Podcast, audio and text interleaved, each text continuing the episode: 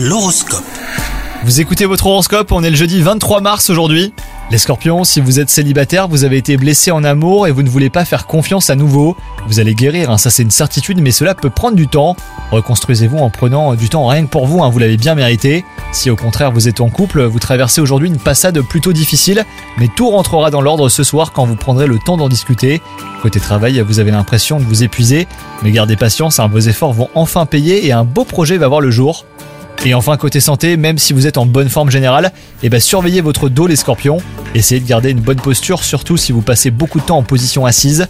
Si vous ressentez une douleur, ne la négligez pas et consultez sans attendre. Bonne journée à vous